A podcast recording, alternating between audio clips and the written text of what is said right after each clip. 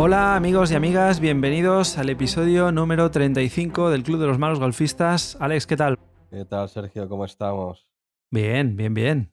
Sí, sí, dos semanitas, ¿eh? Dos semanitas para empezar torneos, Ya ves. para empezar la temporada. Muchas ganas, ¿eh? Con ganas y expectantes a ver si la pretemporada y los entrenos y lo que hemos podido practicar se ven reflejados o no. Entiendo que necesitaremos un poco de rodaje, pero bueno, Sí, sí. Y luego yo, yo pensaba también en, en volver a Pals. Para mí va a ser algo muy especial, ¿no? claro, primer torneo de este año PALS y el año pasado primer torneo como federados en PALS también. Y ganarlo. O sea, y, es que claro, o sea, de- defiendes título. defiendo título. Defiendes título en el, en el circuito de quinta en PALS. Presión añadida, sí, señor. Bueno, oye, tómatelo como para divertirte, tío. No te metas presión. Desde Ya luego, lo que desde pasa. luego. Sí, sí, sí. Cero expectativas de, hacerlo del año pasado. Ir a disfrutar y hacerlo lo mejor posible y luego ya se verá. Pero bueno, para eso queda todavía dos semanitas largas.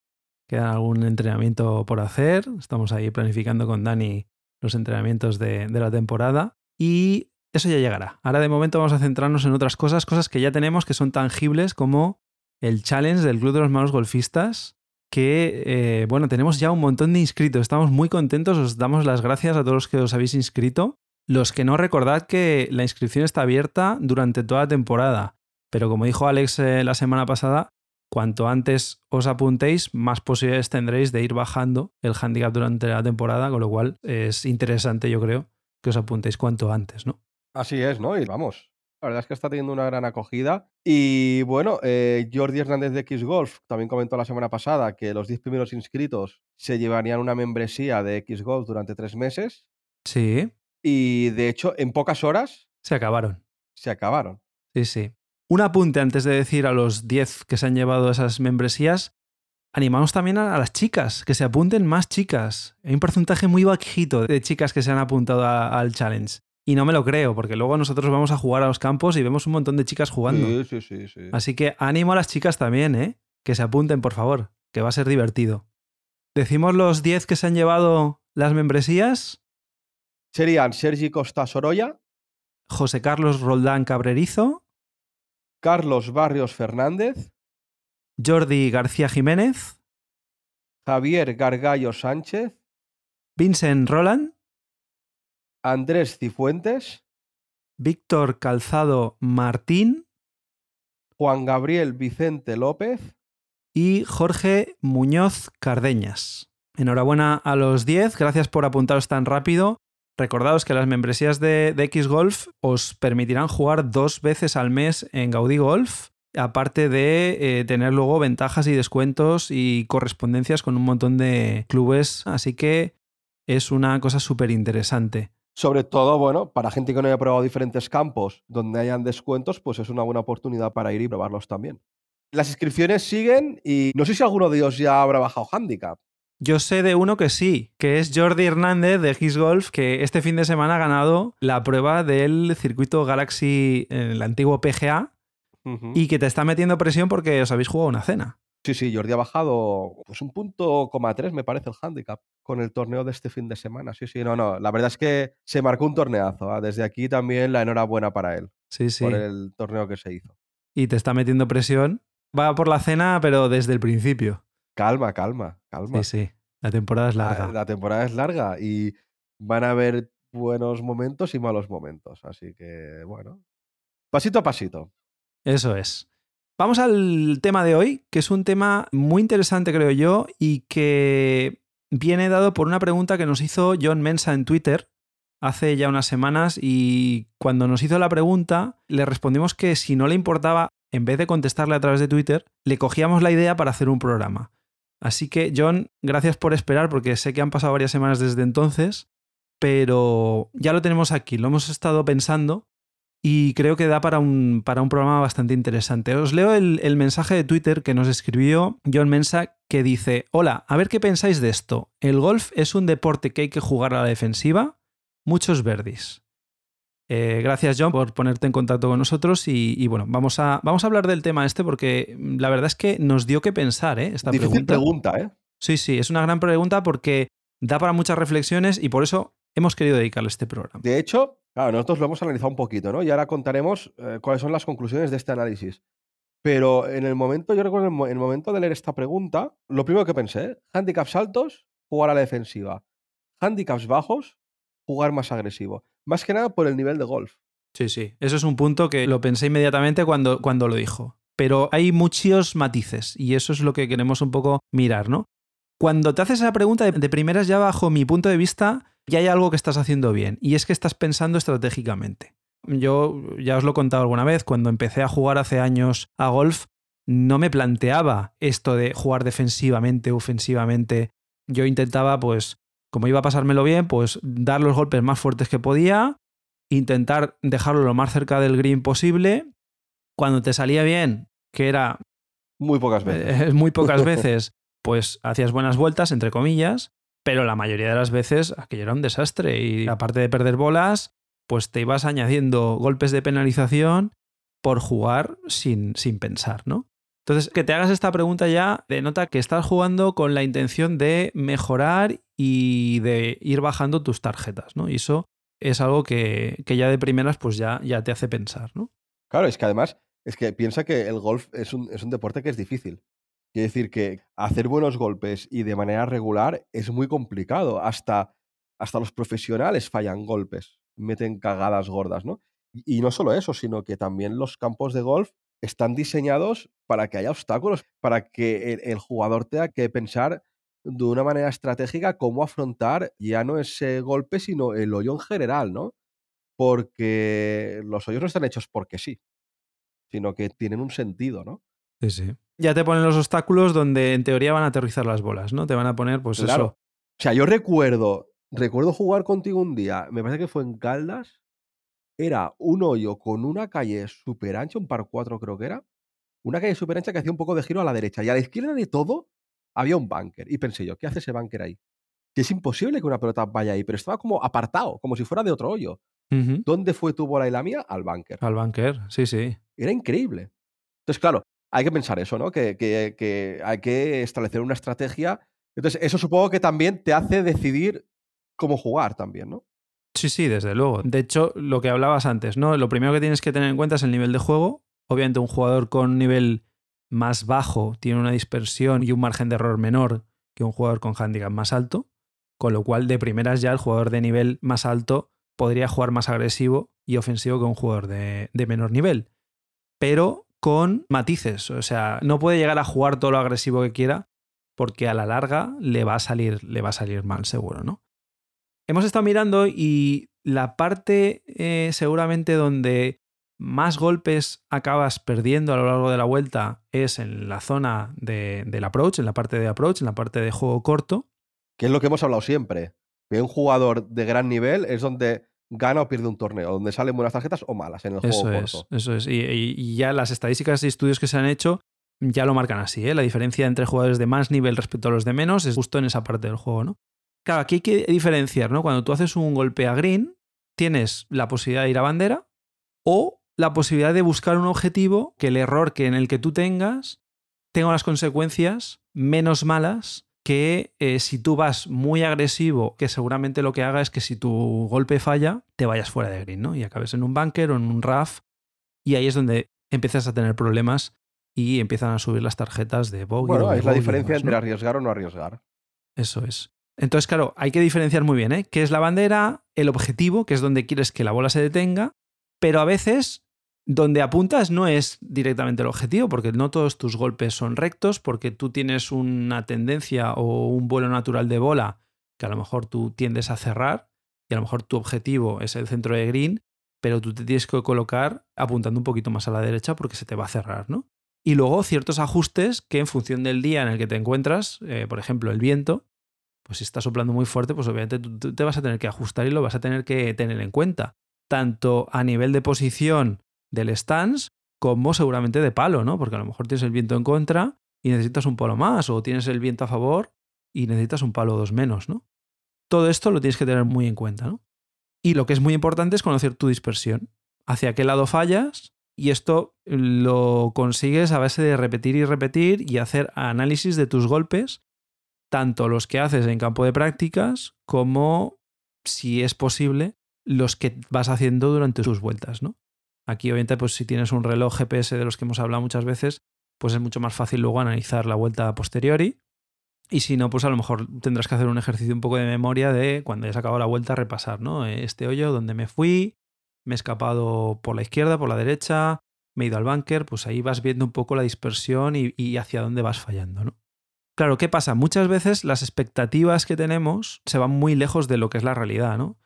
Y eso lo podemos ver pues analizando primero algunas estadísticas de jugadores del PGA, del Tour americano, que son profesionales y que vemos que, que, no dejan la bola tan cerca del hoyo como nosotros pensaríamos. ¿no? Sí, porque, claro, porque es que además es que en la tele tú ves los buenos golpes, Claro. pero que también hay, hay, golpes malos, ¿no?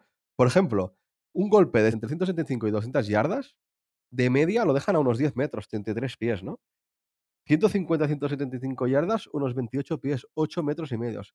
Y por último, por ejemplo, estamos hablando que un golpe de 100, 125 yardas, que serían 90 metros, 100 metros, uh -huh. lo dejan a 5,80 metros de media.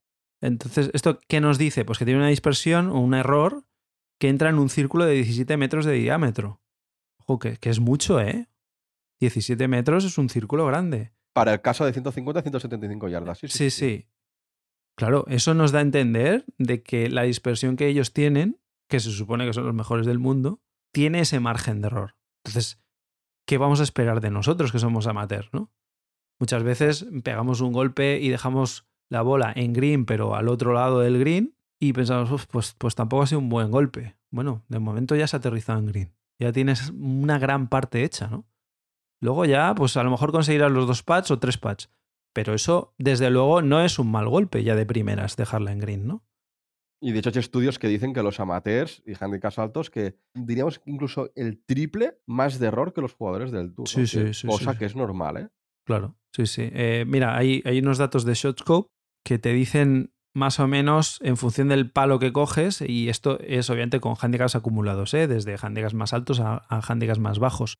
Pero jugando con, por ejemplo, un hierro 9 o un hierro 8, la media de error es dejarlo a unos 13, 14, 15 metros de distancia de, de, la bandera. O sea, que desde la bandera tú trazas un círculo de 13, 14 metros de, de, radio. O sea, estamos hablando de 28 metros de diámetro el margen de error. Hay greens que prácticamente tienen ese margen de error, ¿no? Con lo cual, sí, sí. ya de primera ya te está diciendo que, bueno, piénsate mucho hacia dónde tú quieres marcar tu objetivo, de dónde estás apuntando porque obviamente la dispersión de marcarte un objetivo que sea la bandera o marcarte un objetivo del centro de green, no sé quién decía que el centro de green nunca se mueve, ¿no?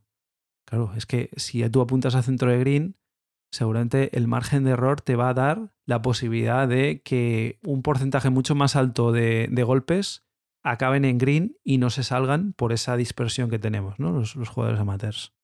Pensemos en una situación, ¿no? Estamos en una situación en la que vamos a jugar un hierro 8, por ejemplo, a green, y un jugador A tiene una dispersión media de unos 30 metros de diámetro. ¿no?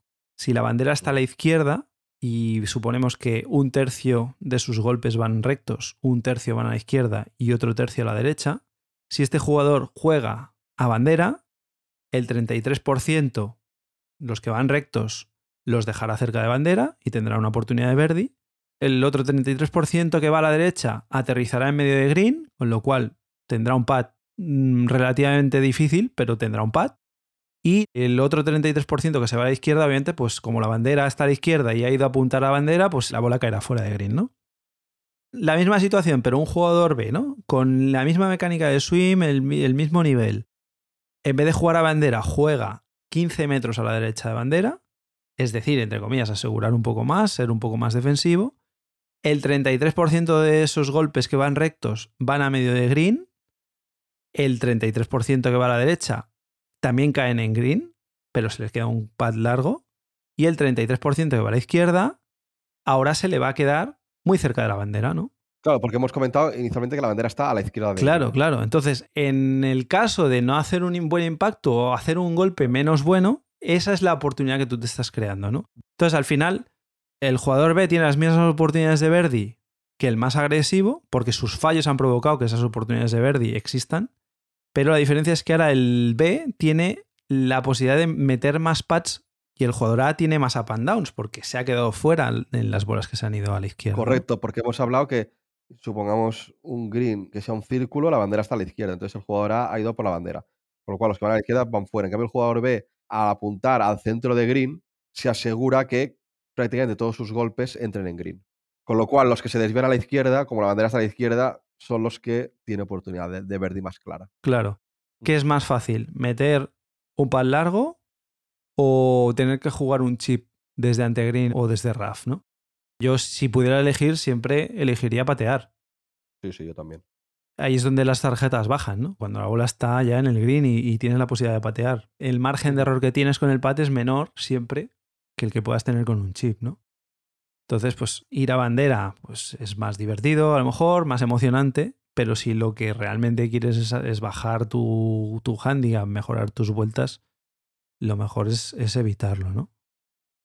Claro, cuanto más nivel tienes, pues digamos que el objetivo que te puedes fijar es más estrecho, más, más concreto, ¿no? Eh, Sí, porque menos dispersión vas a tener. Claro, como tienes menos dispersión, pues puede ser más concreto y decir, pues mira, ahora voy al árbol ese, ¿no? A lo mejor yo ahora cuando estoy con mi nivel, cuando estoy a punto de, de ejecutar un golpe, pues lo que digo es entre ese árbol y el de al lado, ¿no? Porque yo tengo más, sé que tengo más dispersión, con lo cual soy menos concreto a la hora de, de definir el objetivo, ¿no?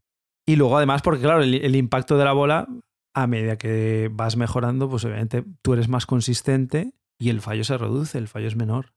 Sí, entonces, bueno, hasta ahora parece, tiene más sentido que en el juego corto no hay que ser tan agresivo como en el juego largo, ¿no? Sí, sí. Luego ya hablaríamos del tema de los pads, ¿eh?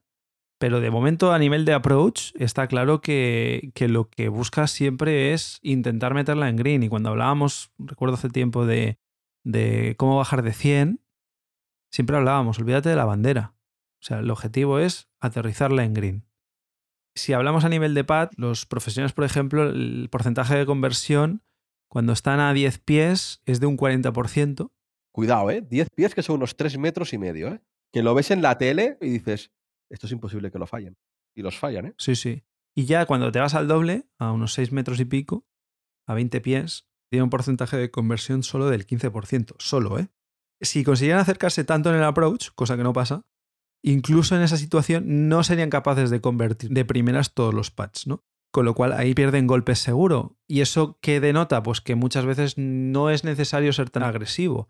De hecho, ni siquiera ellos apuntan todos los golpes a bandera, ¿eh? Buscan asegurar el, el approach y dos pads. Claro. De hecho, el, el porcentaje de verdis en el PGA eh, entre todos los jugadores es de 3 verdis y medio por ronda. Claro, eh, luego vemos los jugadores que están en el top 10 y ves un montón de verdis, pero esa no es la realidad de todos los jugadores que juegan en el torneo, ¿no? Claro, si nos vamos a jugadores amateurs, jugadores amateurs, pero handicap mm, single digit y, y, prácticamente scratch, handicap 2, por ejemplo, hace una media de 2 verdis por ronda. Ya si subes a handicap 8, estás en menos de un verdi por ronda de media, 0,8, ¿no? Según Showscope. Para handicaps altos como nosotros, a partir de 20, ya los verdis no existen. Los verdis prácticamente no existen, exacto. ¿Dónde bajas el handicap? No los bajas por hacer más verdis, no, no, no. Los bajas evitando los dobles bogies, ¿no? Eh, intentar hacer par, asegurar, el bogey muchas veces es bueno, y huir de los dobles triples bogies, ¿no? Lo que hemos hablado muchas veces. Claro, esto nos demuestra que, respondiendo a la pregunta de John Mensa, mmm, en el juego corto no hay que jugar de manera ofensiva.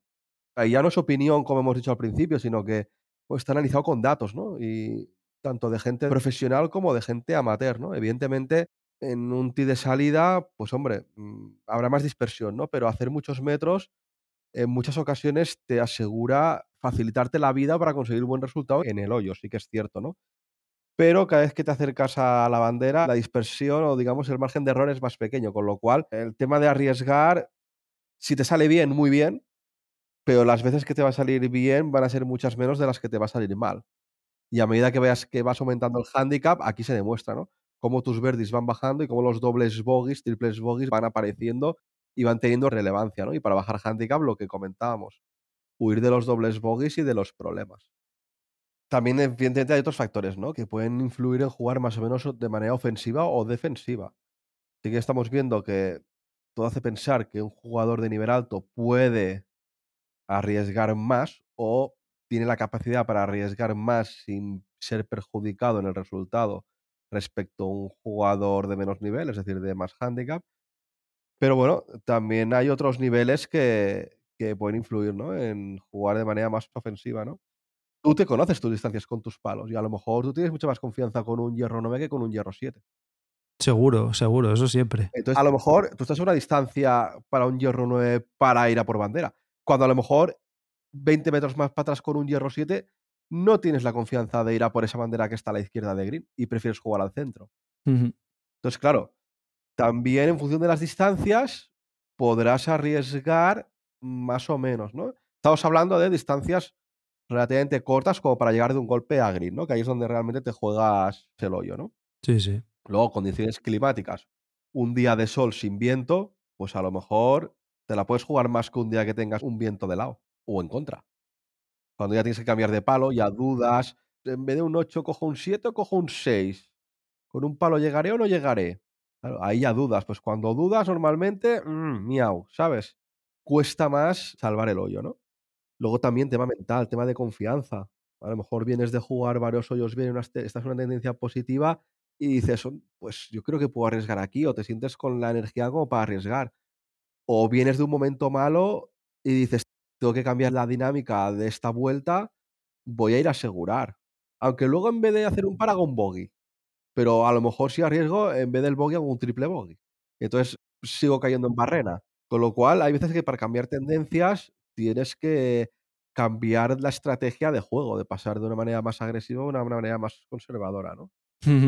Y luego también hay gente, yo, a mí esto no me gusta, pero hay gente que a medida que va haciendo la vuelta va contando sus puntos. Por ejemplo, en un torneo donde se juegue Stableford, pues la gente va contando los puntos de Stableford que va teniendo durante el circuito, ¿no? Entonces a lo mejor dice, bueno, pues a lo mejor ese torneo yo sé que por otras ediciones para ganar son 45 puntos.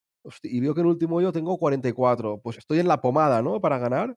A lo mejor en función del golpe que te queda y los puntos que vas contabilizados dices, pues me la juego o no me la juego. Y en un momento dado pasas de ser totalmente defensivo a ser agresivo.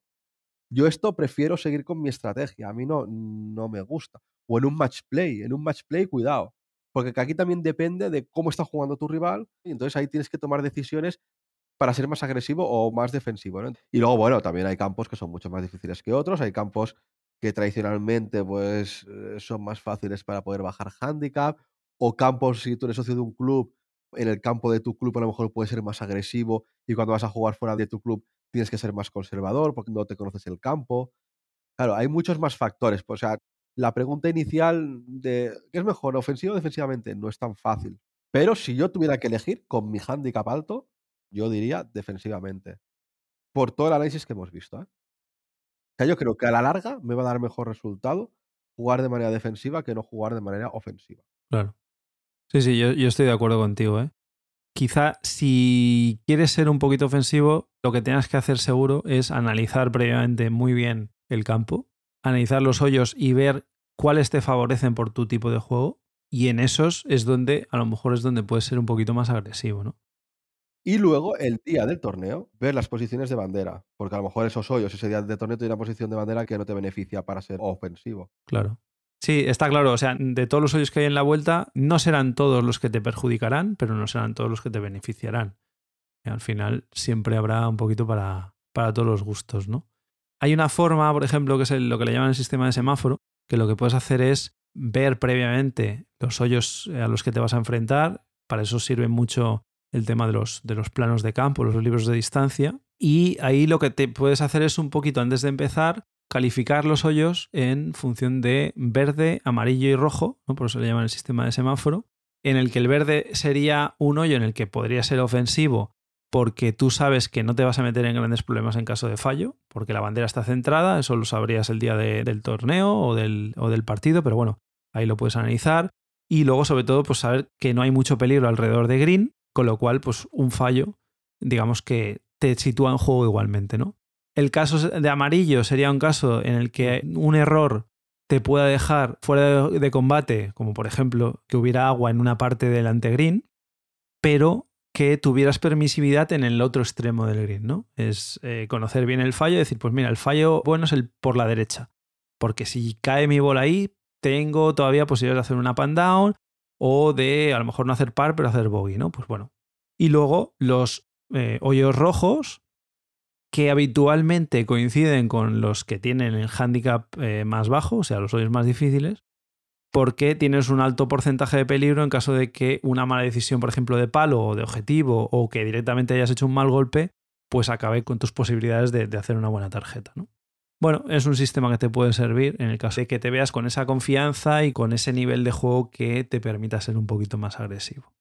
Creo yo que te hemos respondido. Hemos hecho un poquito comparativa, ¿no? De los niveles de los jugadores del PGA, que es lo que siempre vamos, ¿no? Esa referencia de lo que vemos en la tele, de que luego no es solo todo lo que reluce y que ellos también lo sufren y que ellos también son conscientes y muchas veces, pues, juegan mucho más conservador de lo que parece, ¿no? Esperemos que os haya servido contadnos en redes sociales cuáles han sido vuestras mejores vueltas, cuando habéis jugado más defensivo o, o no. ¿O os gusta jugar con la presión de ir a por la bandera y normalmente os sale bien? Os recordamos las redes sociales, estamos en Twitter e Instagram, en Malos Golfistas, tenemos un correo electrónico, malosgolfistas.gmail.com y proponernos temas, hacernos preguntas, porque seguramente esto nos ayude a, sacar temas en el programa que pueden ser interesantes también para vosotros. Y lo dejamos aquí por hoy. Eh, os deseamos una feliz semana de golf y que vayáis a por el Verdi. otra.